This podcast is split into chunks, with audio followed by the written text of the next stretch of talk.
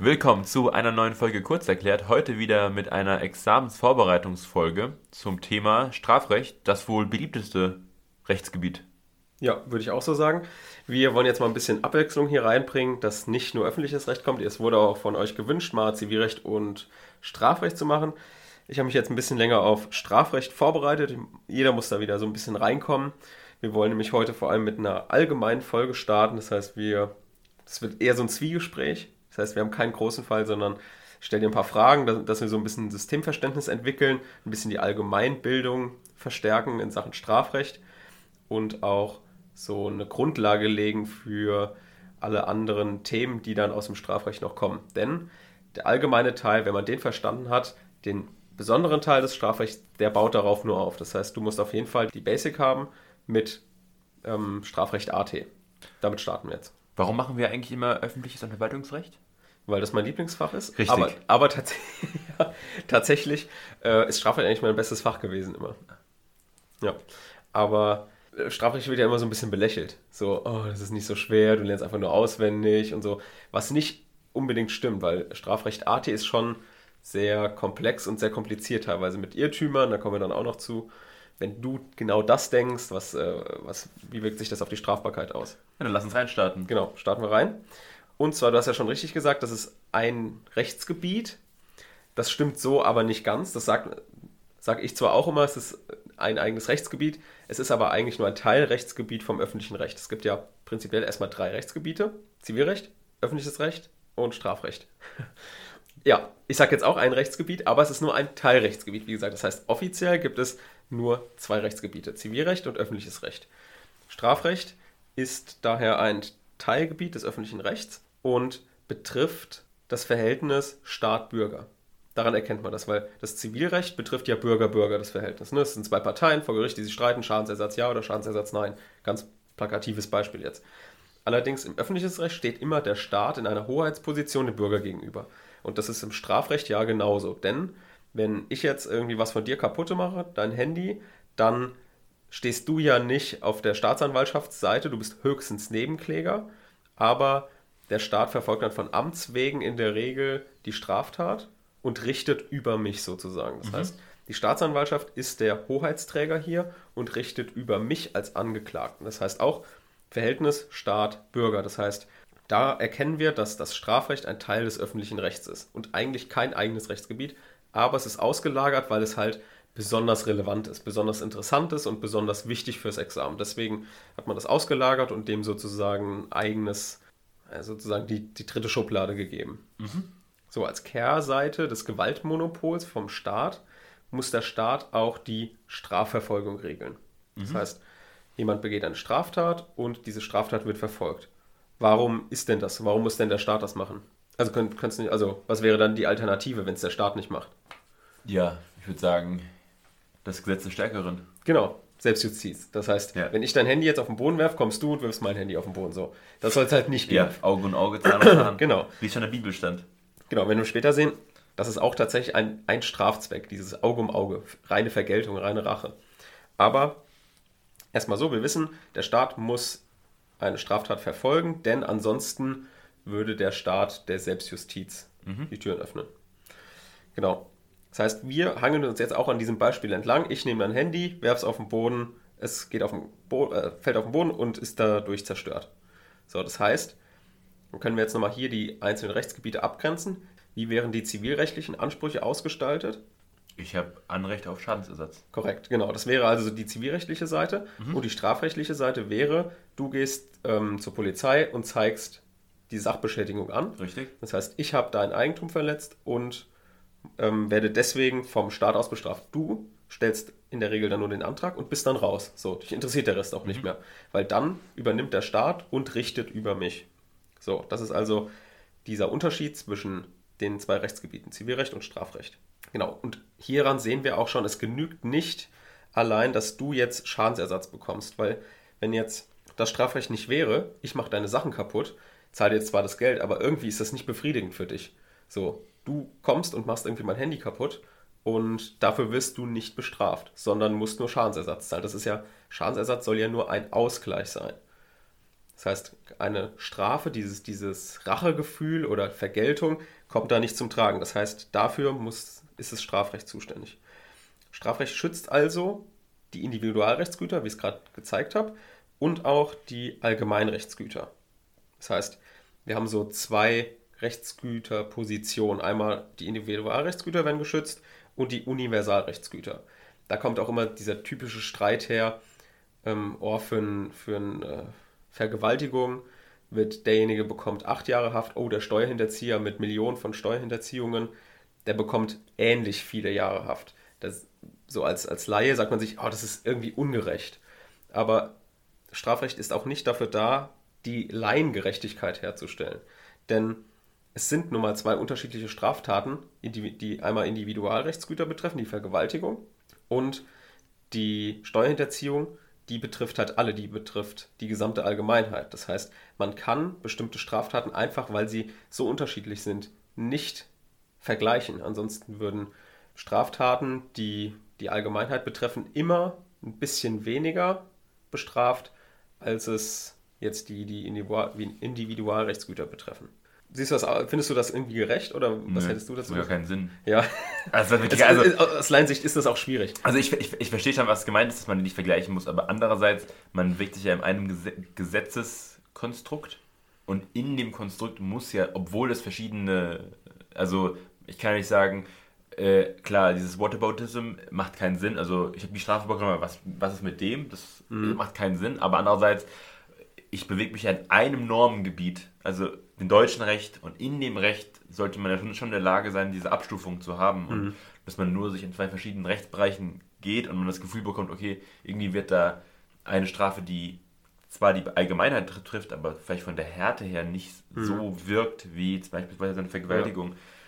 Man, also ich kann verstehen, warum äh, warum es so gemacht wird und äh, ich glaube auch, dass, dass die Leute, die das halt dann nicht verstehen, auch einen guten Punkt haben, weil es wirkt halt auf den ersten Moment halt super lapidar. Das war natürlich jetzt auch ein sehr, sehr plakatives Beispiel von mir. Das ist eine, also dieses Beispiel, was ich bringe, das bringt zum Beispiel auch immer so die Bild-Zeitung oder sowas sagen. Oh, guck mal hier, der, der äh, Uli Hoeneß bekommt so viel Haft wie, was weiß ich, der, der sich Kinderpornos angeguckt hat oder sowas. So. Das sind aber einfach zwei unterschiedliche Straftaten. Man kann die einfach allein wegen dem Wesen her nicht vergleichen. Das ist, ist schwierig. Also der- der, Staat ist da auch in so einer Position, der muss sich an das Rechts, Rechtsstaatsprinzip halten und an die Verhältnismäßigkeit und muss jede Straftat einzeln angucken. Und dann einen Vergleich zu anderen Straftaten zu ziehen, wie du schon gesagt hast, dieses Whataboutism, das darf er halt gerade nicht. Aber das kann halt, das machen halt Medien einfach gerne.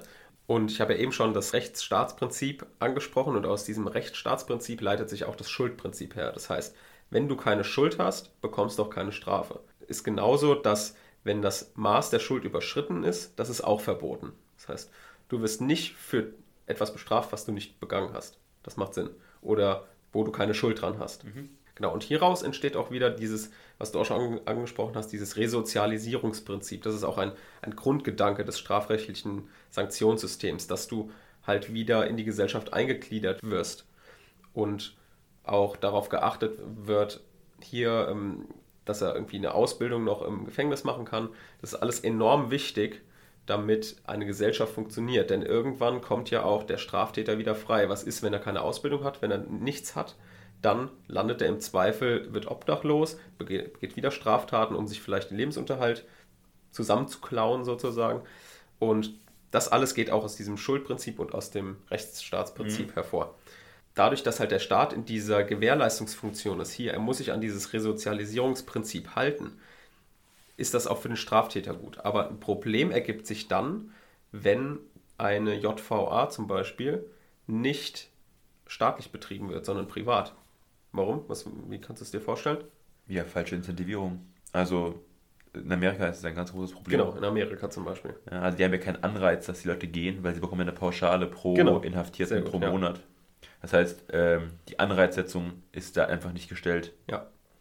Das heißt, diejenigen, die dieses Resozialisierungsprinzip umsetzen, sind die JVAs. Das heißt, sie bieten eine bestimmte Ausbildung an. Und wenn die privatrechtlich organisiert sind oder privatrechtlich betrieben werden, dann sagen sich die JVAs, ja, wir bekommen eine Pauschale pro Inhaftierten. Das wäre doch super, wenn der Straftäter seine Strafe abgesessen hat und einen Monat später hier wieder eingeliefert wird. Oder So. drin bleiben muss. Oder drin bleiben muss, genau. Das heißt, wir versuchen ihn erst gar nicht in die Gesellschaft wieder einzugliedern, damit wir unser Geld verdienen. Das heißt, deswegen, um dieses Resozialisierungsprinzip umzusetzen, darf eine JVA nicht privatrechtlich betrieben werden. Genau. Und wir haben ja jetzt immer von dieser Freiheitssprache, Freiheitsstrafe gesprochen. Es gibt natürlich auch Geldbußen. Das ist vor allem im Ordnungswidrigkeitenrecht so. Also das heißt, wenn du eine Ordnungswidrigkeit begehst, also ein Verwaltungsunrecht begehst, dann bekommst du eine Geldbuße in der Regel. Und wenn du eine Straftat begehst, ein kriminelles Unrecht, dann sind wir im Bereich des Kriminalstrafrechts, was wir eben schon besprochen haben. Und dort gibt es in der Regel Freiheitsstrafen. Natürlich gibt es auch Geldbußen nebenher und noch andere Sanktionen, aber die Hauptstrafe, die jetzt jeder kennt, ist die Freiheitsstrafe. Findest du, Bußgelder sollten einkommensunterschiedlich sein? Also angepasst? Also im Kriminalstrafrecht ist das ja so, du bekommst bestimmte Tagessätze, ja, aber du meinst jetzt so Wobei das auch immer schwierig ist. Ich habe schon viele Fälle bekommen, wo die es nicht ordentlich schaffen. Ne? Also gerade äh, bei Leuten, die unregelmäßig Geld bekommen. Wenn die jetzt drei Monate kein Geld bekommen haben und die Tagessätze werden auf das gesetzt, dann hast du halt einen relativ niedrigen Tagessatz. Ja. Also beispielsweise äh, Musiker oder sowas bekommen ja immer zum Verkauf Geld, zum Tourabschluss oder so bekommen die ja Geld. Das Ja. heißt, wenn du, ne, wenn es gut gesetzt ist, dann zahlst du halt wenig. Ja. Aber es gibt ja dieses Prinzip aus Skandinavien, wo Bußgelder, also Ordnungsgelder, an deinem Einkommen festgemacht werden. Hm. Ja, sehe ich auf jeden Fall da- das Problem, dass es, Geldbußen haben ja auch immer einen Abschreckungseffekt. So zum Beispiel, ich man nehme jetzt mal aus aktuelles Beispiel die Maskenpflicht. Du sagst irgendwie, ja, das, ähm, die Maskenpflicht wird anhand des Einkommens berechnet. So, das heißt, ich, 450 Euro Student, ich wäre ganz unten wahrscheinlich anzusiedeln. Für mich wird es vielleicht 10 Euro kosten. Gut, würde ich die Maske richtig aufziehen? Natürlich, aus gesundheitsschutzrechtlichen Gründen ja, aber ich würde vielleicht oder nehmen wir jetzt mal nicht mich, sondern irgendjemand, der ein Querulant ist, der würde die Maske, wenn er weiß, okay, ich zahle nur 10 Euro, die Maske vielleicht nicht ganz aufziehen. Gut, dann kannst du ja einen Grundwert setzen. Ist ja kein Problem. Sagst Genau, du halt, ja, okay, okay. gut, dann sagen wir, jeder muss mindestens das zahlen und alles Okay, nach oben. ja. Weil, ich sag mal so, in der, also aus, aus der wirtschaftlichen Perspektive oder wirtschaftstheoretischen Perspektive ist ein Bußgeld, was ich fürs Falschparken zahle, ist einfach ein Preis, Ja. den ich zahle. Also Ja. wenn ich jetzt 20 Euro zahle dafür, dass ich falsch Also für den parke, Parkplatz 20 Euro. ja, das ist jetzt der Preis gewesen. Ja. So. Und das ist natürlich eine Denke, die nicht Sinn und Zweck des Ganzen ist. Ja. Okay, was, was hättest du dann bei dem Bußgeld für den Parkplatz gemacht? Das ist eine schwierige Frage, ab wo man das beginnt, aber Mhm. es ist schon natürlich sinnvoll, dass man irgendwie der, die Abschreckung natürlich viel, also viel weltlicher gestaltet, weil ein, das, das, wie wir es gerade äh, funktionieren lassen, ist ja super simpel. Ja, also wenn jemand zu schnell fährt äh, und er zahlt, äh, keine Ahnung, ein paar hundert Euro Strafe, weil er viel zu schnell gefahren ist, das ist natürlich für jemanden, der sich das leisten kann, so, sowieso ein schnelles Auto zu fahren, das in der Lage ist, das zu machen, natürlich lapidar. Ja, das ja, heißt, stimmt. da könnte man schon mal überlegen, okay, gerade die Sachen, wo man beispielsweise einen Punkt bekommt oder so, dass man da schon mal sagt, okay, da guckt man mal aufs Einkommen die letzten ein, zwei Jahre oder so, dass man da irgendwie guckt, der, der Durchschnitt, ein Prozent. Einfach, Wäre wär auch sinnvoll. einfach um die Strafe ein bisschen, einfach um die Schmerzen echter zu gestalten. Ah, Mhm. okay, das tut mir wirklich weh. Und dann daraus resultieren zu sagen, hey, ähm, lass es bitte. Ich merke schon, du bist eher der Vergeltungstyp. Nein, aber man- also man, man muss ja mal, also ich sag mal so, die, die 20, also ich bin der Letzte, der sagt, dass äh, ich unbedingt äh, äh, strafen will fürs, fürs Park, äh, Mhm. Falschparken, weil ich auch schon mal falsch geparkt habe. Aber äh, man muss ja sagen, wenn man ständig falsch parkt dann, und sich generell keine Parkkarten holt, kann ich mir sehr gut vorstellen, wenn man das mal probiert, dass man da eher hinten rauskommt und denkt, okay, ich komme mit ein bisschen weniger Kosten, als hätte ich mir jedes Mal jetzt, wenn ich geparkt Mach ich hätte. immer. Also, Ja. ne, also die Anreizsetzung ist komplett falsch, beispielsweise, also im, im Gegensatz zu dem, wie es wirklich ist. Mhm. Und von daher muss man sagen, also wenn wir Gesetze effektiv machen wollen, dann müssen sie auch effektiv bestraft werden. Ja. Oder effektiv incentiviert werden, dass Leute sich dran halten wollen. Ja. Daran knüpft jetzt perfekt meine nächste Frage an. Jetzt schauen wir uns mal den Sinn und Zweck der Strafe an. Also, warum wird dann überhaupt bestraft? Was würdest du sagen, warum bestraft wird? Also, ich habe schon eben gemerkt, du willst auf jeden Fall Vergeltung, das ist klar. Ja gut, wir haben äh, diesen Erziehungsaspekt. Erziehungsaspekt, ja, sehr gut. Äh, also wir Für wollen wen jetzt die Erziehung? Für denjenigen, der dann einsitzt oder für. Ja, für, die, für die Person, die die Okay. Straftat begeht, was auch immer das ist. Ja? Äh, also du musst ja Leute irgendwie darauf hinweisen, das war falsch. Und äh, du willst ihm, also, und ich sag mal, eine, eine rein mündliche Verwarnung ist jetzt wahrscheinlich, ist wahrscheinlich erstmal sinnvoll, aber wahrscheinlich nicht super effektiv. Und deswegen ist wahrscheinlich ein, wie soll man sagen, ein bisschen Härte, ja, auch wenn es jetzt 20 Euro Bußgeld ist, einfach sinnvoll, um so ein bisschen die, die Erziehungsmaßnahme zum, im Sinne von, tu das bitte nicht mehr, zu verstärken. Ja. Ja, genau. Also, wir haben es schon angesprochen, diese, diese Vergeltungstheorie ist Teil der absoluten Strafzwecktheorie. Es gibt äh, zwei verschiedene Strafzwecktheorien, das ist die absolute und die relative. Die absolute Strafzwecktheorie, die wirkt rein repressiv, das heißt nachträglich. Das heißt, es ist allein auf die Wiederherstellung der Rechtsordnung gerichtet. Und hier gibt es nochmal zwei verschiedene Untermeinungen der absoluten Strafzwecktheorie. Einmal die Sühnetheorie, das heißt, dadurch, dass der Täter die Strafe absitzt, absitzt, versöhnt er sich wieder mit der Rechtsordnung. Ist jetzt eher so ein bisschen weit hergeholt, finde ich. Also, das, da- also der Versö also das ist sehr, sehr utopisch irgendwie, oder? Die Sühnetheorie. Der Täter versöhnt sich durch Absitzen der Strafe mit der Rechtsordnung. Das kannst du ja nie sicher sagen. Das ist ja irgendwie sehr utopisch. Sich jetzt nicht ganz so hart. Ich, also, ich kann mir schon vorstellen, dass Leute, die, also, es gibt, es gibt bestimmt Leute, die eine Straftat begehen und dann Zeit haben, darüber nachzudenken, gerade wenn du im Gefängnis warst und auch die Möglichkeiten bekommst, äh, sag ich mal, konstruktiv an deiner Persönlichkeit und auch an deiner Vergangenheit zu arbeiten, dass du sagst, okay, ich gehe da raus ähm, und äh, hab, bin jetzt ein geläuterter Mensch. Ich glaube schon, dass es das gibt. Äh, ich glaube nicht, dass es unbedingt die gängigste Art von, also das gängigste Resultat ist, was daraus folgt, aber ich glaube schon, dass es grundsätzlich nicht falsch ist. Ja. Dann kommt, gibt es die zweite absolute Strafzwecktheorie, also die Untertheorie, die Vergeltungstheorie, die wir schon angesprochen haben. Ja. Da geht es einfach nur, wir wollen einen angemessenen Ausgleich, also eine gleich geartete Strafe, um Gerechtigkeit wiederherzustellen. Das hat zum Beispiel Kant und Hegel haben da so diese Vergeltungstheorie entwickelt. Worauf liefert das hinaus? Ja, also erstmal bepreist du erstmal Sachen. Also egal, ob du jetzt Geldstrafen oder Zeitstrafen hast, du bepreist Sachen. Genau. Ja, also du sagst ganz klar, Steuererziehung für diesen Betrag kannst du rechnen mit drei bis fünf Jahren beispielsweise und dann ist das der Preis, den du dafür zahlen musst. Ja. Es lief auch darauf hinaus, du hast mir das linke Auge ausgestochen, dann mache ich genau das gleiche bei dir auch. Ja, Genau, also dieses Auge um Auge, Zahn um Zahn. Das ist so der Hintergrund der Vergeltungstheorie, die reine Vergeltungstheorie. Also das sind diese zwei absoluten Strafzwecktheorien, die nur repressiv und auf die Wiederherstellung der Rechtsordnung gerichtet sind. Dann gibt es noch die relativen Strafzwecktheorien, die sind, wirken rein präventiv, also zur Vorbeugung. Die wollen also zukünftige Straftaten verhindern. Und da gibt es zwei Zielrichtungen. Einmal die Generalprävention und einmal die Spezialprävention. Die Generalprävention gibt es auch nochmal in der positiven Ausprägung und hier soll einfach das Rechtsbewusstsein gestärkt werden und der Vertrauen der Allgemeinheit wiederhergestellt werden. Die negative Ausrichtung der Generalprävention dient der Abschreckung der Allgemeinheit, was du auch schon angesprochen hast. Das ist ein typisches Beispiel ist diese, äh, diesen Einspieler von früher, bei, wenn du dir noch eine DVD gekauft hast. Am Anfang, ja, hier, da, weißt du, da ist die, die Mutter mit den zwei Kindern mit dem Kinderwagen zum Gefängnis gefahren. und noch sechsmal singen und noch dann man sechsmal singen. Genau. Ja, das ist, das ist so typisch für äh, die Abschreckung der Allgemeinheit, weil die Kinder dann sehen, oh Gott, guck mal, mein Vater, Raubkopien, der sitzt im Gefängnis. Raubkopierei. Oh Gott, ja. So, das ist also eine Ausprägung der negativen Generalprävention, Ja. Abschreckung.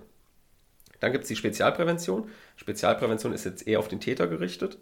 Das sagt einmal in der positiven Ausprägung, der Täter soll sich bessern. Und dann gibt es die negative Ausprägung, da sagen wir, okay, wir schließen den Täter ein, um die Allgemeinheit vor ihm zu schützen. Das ist zum Beispiel heutzutage auch noch bei der Sicherungsverwahrung oder die spezielle, ja, bei der Sicherungsverwahrung. Da wird jemand für immer weggeschlossen, so jetzt ganz Ja. pauschal gesagt.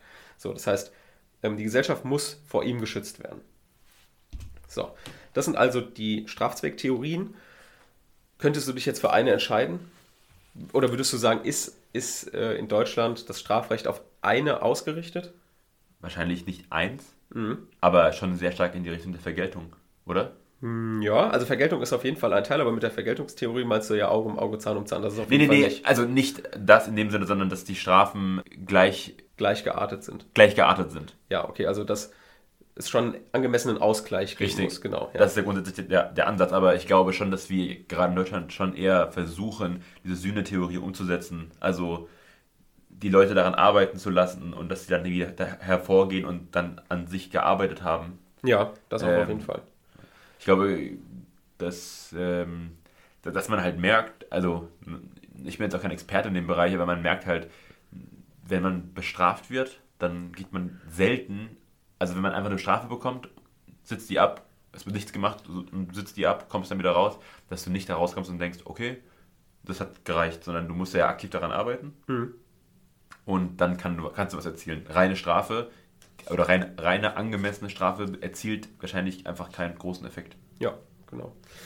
Mm, Letztendlich hat die Rechtsprechung und die Literatur haben gesehen, okay, es macht keinen Sinn, irgendwie auf eine Theorie uns zu, ab, also zu verlassen, sondern das Zusammenwirkung der gesamten Theorien begründet erst ein gutes Strafrecht oder eine gute Stra einen guten Strafzweck. Das heißt, die haben mit der Vereinigungstheorie beschlossen, okay, wir nehmen uns aus allen Theorien das Beste raus.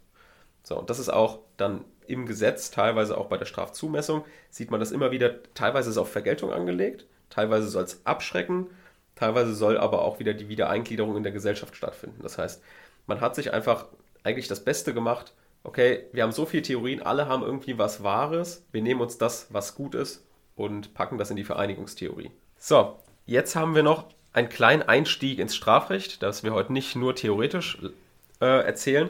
Das heißt, wir machen einen kleinen Test. Wir sitzen jetzt in der ersten äh, Strafrechtsvorlesung. Ich gebe jetzt ein Gesetz in die Hand Ja. und äh, du machst mal das, was wir auch in, in dem, äh, im ersten Semester machen mussten. Mal gucken, ob du es hinkriegst. So, du darfst mal vom Strafgesetzbuch Paragraph 12 aufschlagen. Das heißt, wenn du blätterst, erkläre ich kurz, um was es geht. Also, wir wollen jetzt die Delikte einteilen.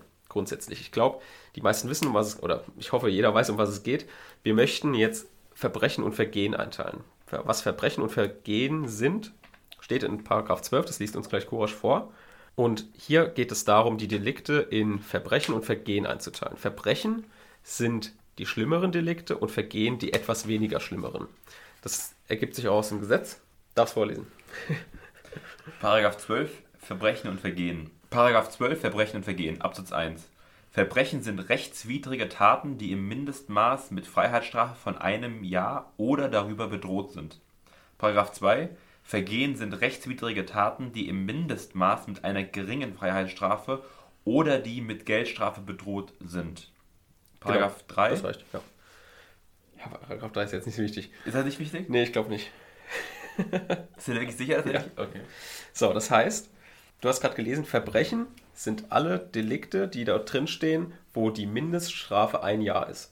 Vergehen alles, was darunter ist, die Ja. Mindeststrafe. Das heißt, wir gucken immer zur Einsortierung, ist das jetzt ein Verbrechen oder ein Vergehen, dieses Delikt, also zum Beispiel Totschlag, Körperverletzung, ist das ein Verbrechen oder ein Vergehen, gucken wir auf die Mindeststrafe und können so einsortieren, Verbrechen oder Vergehen. Warum ist diese Einteilung wichtig? Die Einteilung ist wichtig, um die Versuchsstrafbarkeit eines Deliktes zu prüfen. Denn nur die Versuchsstrafbarkeit eines Verbrechens ist strafbar. Wenn du ein Vergehen versuchst, ist das nicht strafbar. So, das heißt, wir merken uns, der Versuch eines Verbrechens ist immer strafbar, wohingegen der Versuch eines Vergehens nur dann strafbar ist, wenn es explizit in diesem Paragraphen drin steht. So, jetzt ist der Test. Ist denn, wir fangen gleich an, Totschlag im Versuch strafbar? Ja. Ja, guck erstmal ins Gesetz. Erstmal ins. Gesetz gucken. Erstmal ins Gesetz gucken. Paragraph 212.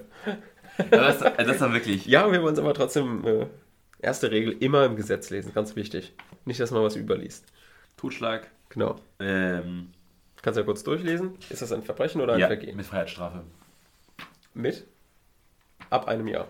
Nicht unter fünf Jahren. Nicht unter fünf Jahren. Das heißt, die Mindestfreiheitsstrafe ist mehr als mindestens ein Jahr. Das heißt, es ist ein Verbrechen. Habe ich doch gesagt. Genau, hast du gesagt. Sehr gut. Also das ist So, ja wirklich. Also ja, das, ist- war jetzt einfach. Jetzt machen wir mal die Körperverletzung. 223. Ich würde vorab schon mal sagen, ja. Es ist ein schon. Verbrechen. Also was, ja, würde ich sagen. Mhm. Bis zu fünf Jahren. Also muss nicht Ist also ein Vergehen. vergehen. Mhm. Aber, Zur Straf- Straftat werden, oder? Wenn du eine Strafe bekommst. also eine Straftat ist auf jeden Fall, aber es, können, es, kann, Äh, also, Verbrechen meine ich. es kann kein Verbrechen werden. Es ist auf jeden Fall immer ein Vergehen, aber der Versuch könnte strafbar sein, wenn es noch drin steht. Guck mal in Absatz 2. Ja. Das heißt, bei der Körperverletzung haben wir, handelt es sich um ein Vergehen, aber der Versuch ist dennoch strafbar, obwohl es kein, kein Verbrechen ist, weil es explizit im Gesetz steht. So, letzte Frage. Sachbeschädigung. Ist hier der Versuch strafbar? 303, sorry. Bis zu zwei Jahre oder Geldstrafe. Genau. Der Versuch ist auch strafbar. Also kein Verbrechen. Also Es ist ein, ein Vergehen, aber der Versuch ist strafbar. Ja. Genau. Sehr gut. Das war jetzt soweit mal äh, der Einstieg. Nächstes Mal gucken wir uns einen, einen Fall an zum Strafrecht. Und dann steigen wir auch richtig ein. Aber erstmal, jetzt haben wir die Grundlagen geschaffen, dass wir ins Strafrecht äh, AT einsteigen können. So, Dann bis zum nächsten Mal. bis zum nächsten Mal. Tschüss.